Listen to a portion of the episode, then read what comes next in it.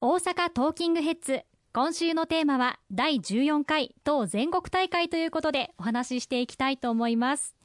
さて先日お話しした大衆とともにの精神が示された第1回全国大会から今年はちょうど60年の節目ということもありいつも以上に注目が集まっている気がしますがいかがでしょうか？そうですね。あのありがとうございます、まあ、公明党が決闘される前に1961年公明政治連盟が結成されましたけれどもその翌年1962年9月の13日に第1回の公明党政治連盟の全国大会が開催をされました。この1962年というのは非常に大事な年でして実は公明新聞が創刊されたのもこの1962 1962年4月の2日のことでございましたし、ね、また同じ1962年の7月に参議院選挙が、今年と同じようにあったんですけれどもこの参議院選挙で公明党の政治連盟は9人当選を図ることができました。非改選組が当時6人いましたので合わせて15人の参議院での議席数となりまた15人という議席数は参議院での第三勢力となって、まあ、本会議での代表質問ができたりとか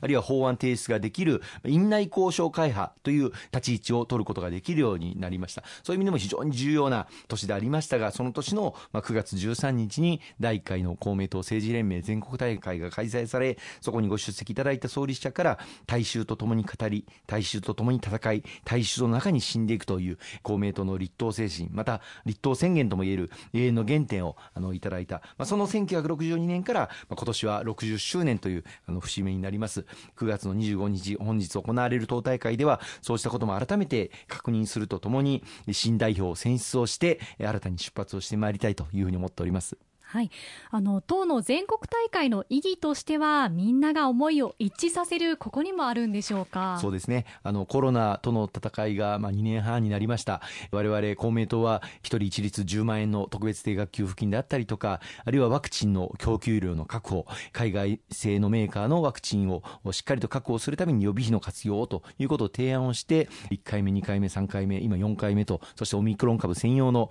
ワクチンの供給も着実に行ってくることができましたしこれを無償で行うという方向性もつけさせていただくことができました。また国産の治療薬の開発をということを力強く後押しをしてまいりまして、まあ、まだ塩野義製薬の飲み薬承認は下りておりませんけれども着実に開発を後押しをしてくることができたというふうに思っております、まあ、今後このコロナとの戦いいよいよ本格的に日本の経済また社会活動との両立を図っていく傷んでしまった観光業やあるいは飲食業界含めですね本当にあのこの日本の経済が大きく変容を迫られてしまった。またデジタル化などの遅れも明らかになってしまった、まあ、こういった中で次の時代を切り開く大変重要な時に差し掛かっているというふうに思います。またウクライナ情勢というこの21世紀にあって国連の安保理理事会の常任理事国であるロシアが軍事力を行使をして現状を変更しようとする試みも断じてあってはならない行為でございます、まあ、これによって日本の周辺をはじめ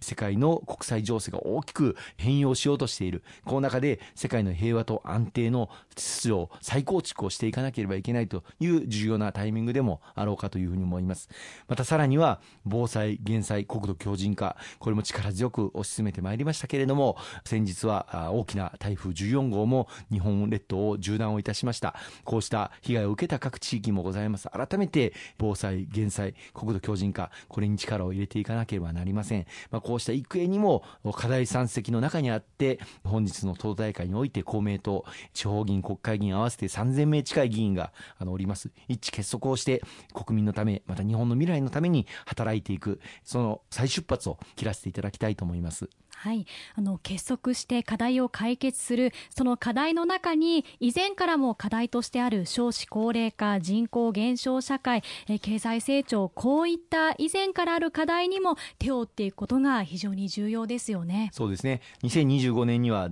いわゆる団塊の世代の方々がすべて75歳以上の後期高齢者になります。今後高齢者数の割合というのは国内でどんどんどんどん増えてきて2040年頃に国内の高齢者数がピークを迎えるというふううに言われております。人口減少少子高齢化が進む中でこれからの時代をどのように持続可能にしていくのか大きな課題が突きつけられております、まあ、公明党としてはこの2040年までの課題を克服する新たな構想を取りまとめる予定でございまして安心と希望の絆社会2040ビジョンというものを策定していきたいというふうに思っております、まあ、こうした中で教育医療介護など、まあ、私たちが生きていく上で必要不可欠なサービスをできる限り無償化していくベーシックサービスというものをどう構築していくかということを公明党としてリードしていきたいと思っております。そうなんですね。本格的な高齢化社会はじゃあこれからまたどんどん訪れてくるっていうことなんですかね？そうですね、まあ、人生100年時代と言われる中で大変お元気な高齢者の方々もたくさんあのいらっしゃいます。こうしたあお元気な高齢者の方々がますます活躍していただけるような社会。そして若年層の方々人口減少の中でなかなか子育てがしにくいそういうお声もたくさんいただいております。子育てしやすい子供を産み育てやすいそういった社会を一層構築をしていかなければいけない。これをさらにに加速していきたいというふうに思っております。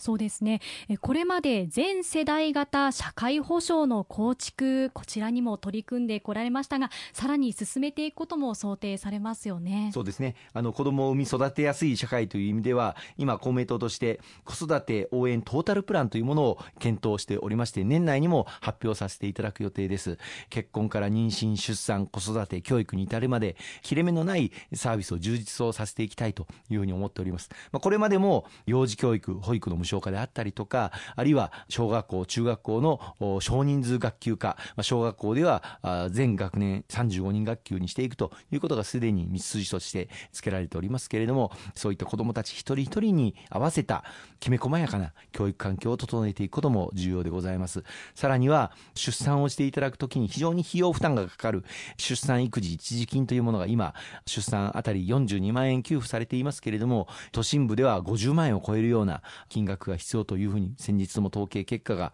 発表されておりました。この出産育児一時金についても増額を図っていきたいというふうに思っております。このように結婚から子育て教育に至るまで切れ目のない支援策を力強く後押しをしていくことで少子化に歯止めを打ちそして日本の未来を切り開いていきたいと思いますね。はい。えそして社会保障とともに安全保障も重要なポイントであると思います。先日番組でも国際情勢についてもお話しいただきましたけれども日本が国際社会会に関して取り組めることたくさんありそうですよね。そうですね。日本を取り巻く安全保障環境、まあ、北朝鮮による相次ぐミサイル発射また核実験など厳しさを増しております、まあ、こうした中で国民の生命と平和の暮らしを守り抜くためにしっかりとした対策備えを強めていかなければいけないと思っております、まあ、年末にはいわゆる防衛三文書国家安全保障戦略防衛大綱中期防衛力整備計画こういったものを見直す予定でございます。専守防衛非核三原則を堅持しつつ必要な防衛力を整備強化をしていきたいと